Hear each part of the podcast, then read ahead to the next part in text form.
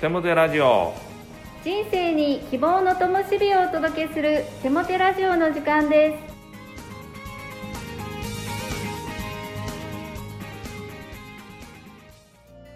皆さんお元気ですね。パーソナリティのテモテ牧師こと新谷和重と。アシスタントのかなちゃんこと山本かな子です。テモテ先生秋といえばまた虫の季節ですねはいそうですね。夜になってさまざまな虫の鳴き声を聞くのが本当に楽しみです。どんな虫の思い出がありますか？はい。この秋になるとよく網を持って草むらに出かけてバッタコオロギなどを捕まえていました。それはなぜかというとカマキリを飼育していましてそのカマキリの餌にとして与えてたんですね、えー、そしてカマキリがその与えた虫を挟んでむしゃむしゃむしゃむしゃと食べる姿をしげしげと眺めていました。ある時はですねちょうどこうオスとメスのカマキリを見つけて同じケースに入れていました。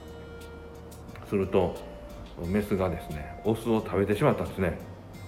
それは本当に驚きました。あそんな風にして、えカマキリはあ世代を超えていくのかなと思ったんですけど、えー、私の長男がですね小学生の時、まあ、彼もこうカマキリをよく飼ってましてそのメスがオスを食べるそういうことを知ったんですね。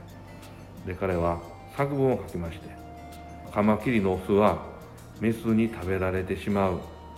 僕はカマキリに生まれなくてよかったという作文を書いたんです。それを読んだ時とっと吹いてしまって笑ってしまったんですけどいや切実なものを子供子供ながらにも感じてるんだなと思いました。はい。本当にカマキリじゃなくてよかったです。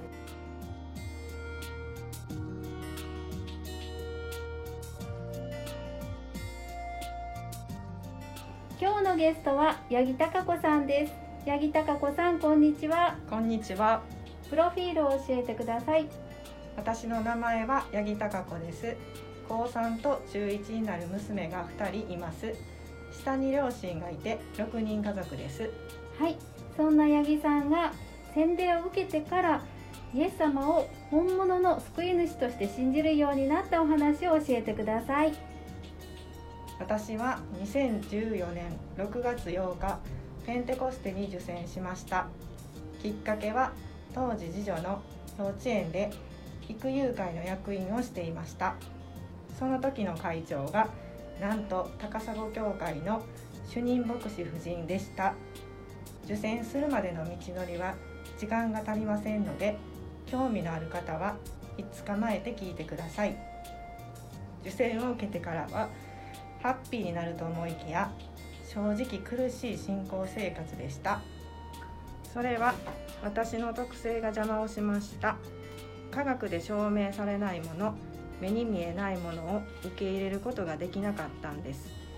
当時の私はもしも神様がおられるなら声を聞かせてくださいと思っていました。ノンクリスチャンであった姉にも神の声が聞こえないと愚痴っていました。その時は決まって姉がもしも神の声が聞こえたならすぐに病院に連れて行くからと言われていました。神様を信じないのに信じたいのに信じられない。受選もしたし周りの兄弟姉妹は神様を信じてキラキラしているのに私は信じているふりをしていい信徒でいなければ自分の信仰不信仰を隠したく極力交わりを避け礼拝後は一目散に家へ帰り交わりのない蒼天を選びひたすらこんな信徒ですみませんと祈る日々が続きました。ただ私に神様は語っておられなかったわけではありませんでした。それでも愛しているとなんとなく感じれていたのにつかみきれていない日々でした。そんな日々を3年過ごしもうダメかなと思っていた時初めて収容会に参加しました。収容会へ行く道のりも長くなるので興味のある方は捕まえてください。収容会では威厳も与えられ恵まれはしましたがまだ神様の声は聞こえませんでした。冬になりあるその年一寒い1月の下旬長女の50分ジョグに付き合うことになりました。鼻から吸い込む空気に脳が凍ってしまいそうになりながら自転車をこぎ始めた時ふと空を見上げたら肉眼で見える3つの星が目に入りました。その瞬間私の口から飛び出したのは「天のお父様愛しています」あれ今私なんて言った？とびっくりしていると間髪を入れず返ってきた言葉がそれでもはついておらずシンプルに愛してるだったんです。はっきり私には聞こえました。周りに人は長女しかおらず静かで真っ暗です。神様の声聞こえてしまった。姉に病院に連れて行かれる。でも私の心は温かく喜びにあふれていました。私の中で神様に対する反抗期が終わった瞬間でした。ただこれは奇跡なのかもしれませんがマタイ7章7節求めよそうすれば与えられる。探せ。そうすれば見いだすであろう。門を叩け。そうすれば開けてもらえるであろう。この聖句を握り実行してきたから神様を答えてくださったのだと信じています。また主はヘブル人の手紙13章5節。私は決してあなたを離れずまたあなたを捨てないと言われました。32年前小学校の前でもらったクリスマス会のチラシを握りしめ友達と何もわからないまま高砂教会へ行き綺麗な司会のお姉さんに名前を聞かれ恥ずかしがっていたあの日から一度も高砂教会へ行くことはなかったけれど神様はあの時から決して離れずにいてくださったことに感謝しかありません。宝刀息子のような生活から抜け出し姉も洗礼を受け神様の愛の深さを語り合っている日々を送っています。ありがとうございます。神様が八木さんに声を届けてくれたこと感動しながらお聞きしました。手元先生に励ましのメッセージを語っていただきましょ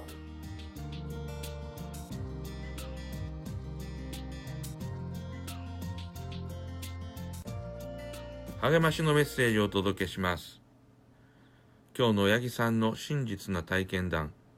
本当に励まされましたね。今八木さんは神と共にキラキラした輝かしい姿で日々を生活しておられます。本当に嬉しいです。さてキリスト教の祈りは座禅や瞑想ではありません。キリスト教の祈りは父なる神とのコミュニケーション対話なんですね。生き生きとした愛の交わりと言ってもいいと思います。ですからキリスト教の祈りにおいて一番大事なことは祈る対象を明確にしているということなんです。父なる神にしっかり心を合わせて祈る。語りかける。これがキリスト教の祈りです。では祈りの対象である父なる神ってどんなお方でしょうか？それを具体的に見せてくださったのがキリストなんですよね。キリストを通して見る父なる神こそ誠の父なる神の姿と言っていいのです。キリストは父なる神にアッバと呼びかけて祈りました。アッバというのはお父ちゃんという意味なんですね。父なる神様は父上様のような近寄りにくい堅苦しいお方ではなくお父ちゃんと呼びかけることができる親しい神なんですね。キリスト教の祈りの基本はこのような間柄を大切にしています。父なる神がどのようなお方なのか、イエス・キリストを通して聖書に記されているそのいくつかをお話したいと思うんですね。父なる神様は唯一の全知全能の神です。父なる神は天地万物を作られた神です。父なる神は私たちに命を与えてくださった神です父なる神は最悪のことから最善を生み出すことを得意とする神です。父なる神は、キリストを信じる人をご自分の子供として迎え入れてくださる神です。父なる神は、私たちの祈りの声を喜んで聞いてくださる神です。父なる神は、キリストを信じる者の罪を許し、一旦許した罪を忘れることができる神です。父なる神は、私たちに永遠の命を与え、天国に迎え入れてくださる神です。そして、父なる神は、愛そのものです。私たちは、キリストを信じる者であるならば、誰でも、お父ちゃんと神に呼びかけることができます。そしてこの祈りが、悲しみを喜びに、絶望を希望に、不満を感謝に、心配を信頼に変える力となるのです。聖書の言葉。あなた方は再び恐れを抱かせる奴隷の霊を受けたのではなく、子たる身分を授ける霊を受けたのである。その霊によって私たちはアッバ父よと呼ぶのである。ローマ8章15節お祈りします。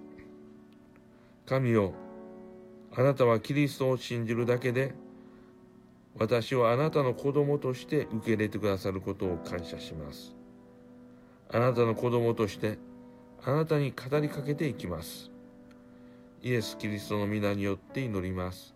アーメン。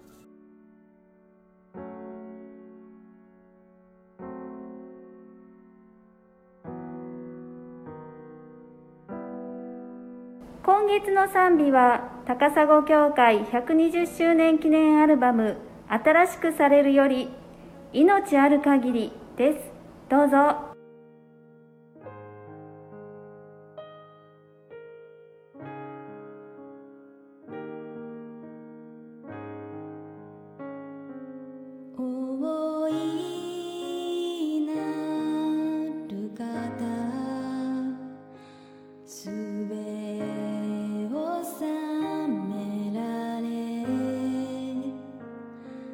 力